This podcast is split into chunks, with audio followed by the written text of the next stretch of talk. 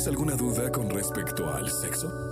Aquí está el consultorio sexual con Alessia Divari en Jesse Cervantes en Exa.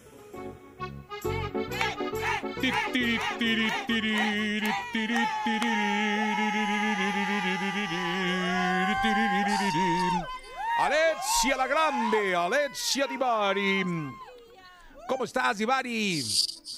Hola, Jessy, ando moquienta. No, hombre, Dios mío, te cuida aquel. Ay, Dios, no, no, no, no, no, no nos ¿Qué cuida. No, hacemos? no nos tapan. No nos ponen vaporú en el pechito. Ay, no, no, Dios mío, no, es que. Ay, el italiano dicen que es muy dejado, pues, con, con la pareja. ¿no? Que no. No, hombre, te juro. yo- Ay, qué preocupación me da. ¿Qué te mandamos? Nada, que me van a mandar. Anda. papachos virtuales. Sí, eso sí, muchísimos. Oye, Devari, eh, tenemos el consultorio abierto. Manden sus preguntas 55 79 19 59 30. Dice aquí Julián. Ah, caray, qué pregunta. ¿Hace daño no eyacular durante el sexo? No, Julián, no hace daño. Se llama eyaculación. Eh, y es una práctica como muchas otras. Es una cuestión de elección y de práctica, porque no a todo el mundo le sale bien. Oye, aquí hay una pregunta. Dice, ¿por qué el hombre se cansa tanto al eyacular? Eh, hay que decir que no todos se cansan tanto al eyacular, porque, porque no es la eyaculación. Si yo no me moví y no hice nada, en realidad no es que van a estar súper agotados. Lo que cansa es todo el desempeño físico, porque regularmente, sobre todo en una pareja heterosexual, tienden a ser ellos quienes tengan el rol más activo. Sí, está mueves y mueves. de- Ay, bueno. Eso, eso es lo que cansa.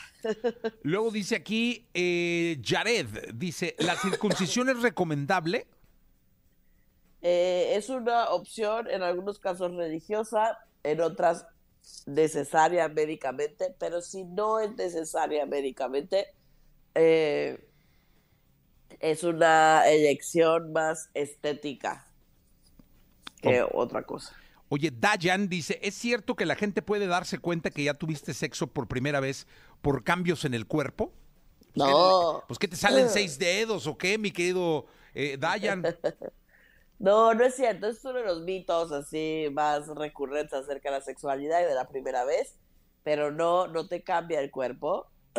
Lo que sucede muchas veces es que quizás la primera vez es a los 13 años, a los 12 años, y entonces coincide con los cambios sexuales secundarios, es decir, que se ensanchen las caderas, que salga barba, que me crezcan los pechos. Pero eso iba a pasar independientemente de los encuentros sexuales. Ok, Divari. Eh, ah, aquí tenemos una muy buena. Cristian, ahora puro hombre, ¿no? Qué Ahora raro. hombre Dice. ¿cómo puedo saber si estoy eyaculando suficiente semen o si la cantidad es cada vez menos? Eh, si la cantidad es cada vez menos, pues te das cuenta. Sí, se da Tú uno color, ¿no? mejor tu cuerpo que nadie. Sí, no. Oye, y aparte Loco. igual, o sea. La primera eyaculación siempre será la más abundante.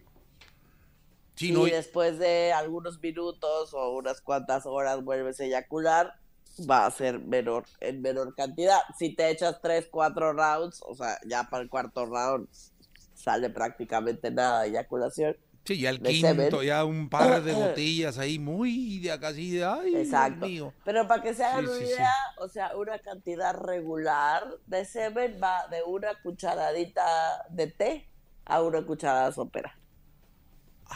Anda. So- bueno, s- ah, ah, bueno, también están las pozoleras, ¿no? Que de pronto este, Divari, bueno, ya sabes que... De las de ramen, así bien Sí, no, profundas. no, bueno, hay, hay cosas que no puede uno evitar.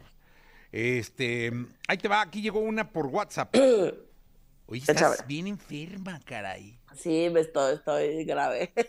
Tengo un gripón. ¿Qué onda? O sea, hijo, ¿no hay doctores allá en Italia? Me empezó hoy. Qué bárbara, pero qué. Ay, qué angustia, qué. qué... Ah, ¿los vibradores pueden causar adicción? Como muchas otras cosas, sí podrían, ¿Cómo pero no, no? es culpa del vibrador. No, no, no, pues es culpa de la adicción. Sí, O sea, no, no, pues el vibrador no es que el vibrador. vibrador- No es que el vibrador per se, o sea, no es como un medicamento que la sustancia fácilmente lo vuelve adictivo. Sí, no es aspirina, Exacto. pero es adictivo. Entonces, pero sí, como mucho, como prácticamente cualquier cosa se puede convertir en una adicción, pues sí. Oye, Podría. ¿puede ser que tu pareja llegue a preferir el vibrador? Puede ser, sí, sí puede ser. No es lo más común, pero sí puede pasar. No me digas, qué drama. Sí sería, o sea, ya porque que te cambien por un vibrador. ¿ves? Bueno, dice Maggie, tengo 45 años y hasta el momento no he tenido ningún síntoma de la menopausia. ¿Es normal o ya voy tarde? No, espérate los bochornos, comadre, vas a ver cómo te van a pegar. No, es perfectamente natural, relájate, 45 estás joven. Normalmente empieza alrededor, o sea, a los 45 puede ser, pero normalmente empieza alrededor de los 50. Aquí viene Dalila que dice, es normal que me duelan mucho los senos, se me marquen y se me vean mucho las venitas. Este, depende de tu tipo de piel, si siempre te ha pasado, si no. El dolor no es tan común, valdría la pena visitar a tu ginecólogo o ginecóloga. Él o ella es la persona indicada. Eh, fíjate lo que pregunta Leti, luego se sacan a balcón, quién sabe qué haría la Leti, porque mira lo que pregunta. ¿Afecta en algo cortarse el pelo de los testículos? ¿Quién sabe qué haría la Leti? va? Esa Leti. No, no anda tendría preguntando por qué eso. afectar. No tendría por qué afectar. Rasurarse, depilarse los testículos es una elección estética. Híjole, qué duro. Y hagan con cuidado, no van a llevar uno ahí por sí, con cuidadito, por al favor. rato. ¿Qué pasó? Nomás tengo uno. ¿Por qué me rasuré? Oye, eh, y luego dice por aquí, Kike, ¿el ano tiene lubricación natural? No, no tiene, No. no. tiene. Siempre lo decimos, el ano no cuenta con lubricación natural, por eso es importante que si tenemos algún tipo de juego sexual anal, eh, utilicemos un lubricante externo. Aquí vienen llegando más preguntas.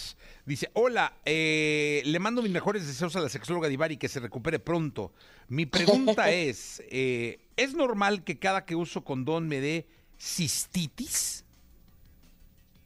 No, no es normal, no tendría por qué pasarte. Eh, uno, vale la pena, como siempre, acudir con el urólogo o uróloga de confianza, es el especialista, porque no tendría por qué darte cistitis. Puede ser tal vez que seas alérgica al látex. Eso es más seguro, ¿no? Puede ser, sí, es una, tienes una amplia, pos- una gran posibilidad.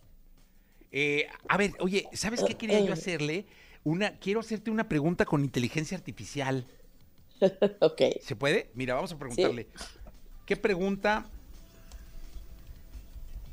de sexo interesante? eh, eh, Pensaste que iba a decir intenso, ¿no? Interesante. ¿Le harías a la mejor sexóloga del mundo? Mejor sexóloga del mundo. Fíjate qué bonito, ¿eh? O sea, yo Fíjate. a la inteligencia artificial, ¿eh? Estoy con el... eh, Es, es el BARD de, de Google, es la inteligencia artificial de Google. Ahí está. Estamos, ya lanzamos la pregunta. Está lentona. Fíjate cómo la inteligencia se alenta porque... Dice, soy una inteligencia artificial basada en texto y no puedo ayudarte con eso. Nah, ahí está. La inteligencia artificial no puede relacionarse sexualmente. Ahí es donde no nos va a hacer daño como humanidad, como sociedad. Nosotros podemos seguir teniendo sexo y esta no tiene nada que ver. Exacto, todo parece indicar que la inteligencia artificial no, no te deja preguntar cosas sexuales. A ver, este, una pregunta, rockero, es que, que ¿cómo, ¿cómo la inteligencia artificial? Ah, ya la hizo el rockero, ¿eh? Ándale, ahí está el rockero. El rockero sacando la casta, ¿eh? ¿Tú le- cuál hiciste, GPT? Sí. Ahí está el GPT. Este es el, el, el bar, no nos sirvió el GPT, sí. Fíjate, eh, ahí te va. Lo mismo, la mejor sexóloga del mundo. ¿Cómo puedo mejorar la comunicación sexual con mi pareja? Nah, es lo que te digo de la inteligencia artificial. ¿Cuáles son las maneras saludables de abordar las diferencias del deseo sexual en una relación? ¡Ah, ¡Hombre, qué aburrido! ¿Qué estrategia recomienda para mantener una vida sexual satisfactoria a lo largo del tiempo? ¡No, hombre! ¿Cómo puedo superar ansiedad? Ah, bueno. No, ¿cómo puedo superar la ansiedad o el estrés que afecta mi vida sexual? A ver, vamos a ver eso.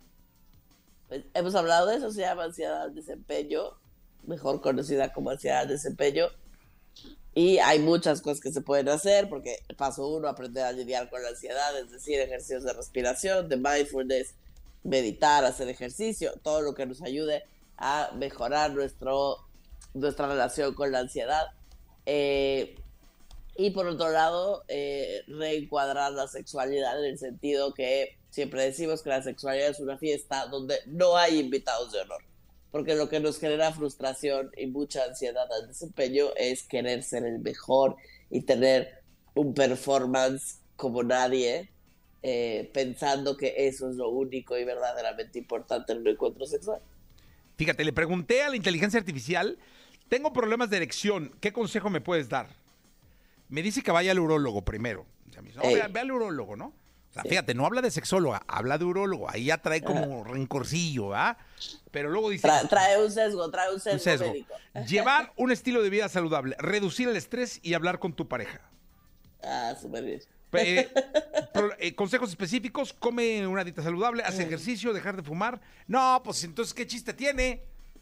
Reduce el consumo de alcohol y evita las drogas ilegales. No, pues, igual a abúrrete. Igual invita toda tu vida. No, es cierto. Sexóloga Divari, recupérate. Gracias, nos escuchamos el lunes. Dios te mande salud. Ay, esperemos que sí. Si necesitas algo, mira, de verdad los italianos son bien dejadillos. Si necesitas algo, llámanos. Me parece bien, muchas gracias. Cuídate, por favor. Gracias, saludos al novio. 820. Good feeling, llega Florida.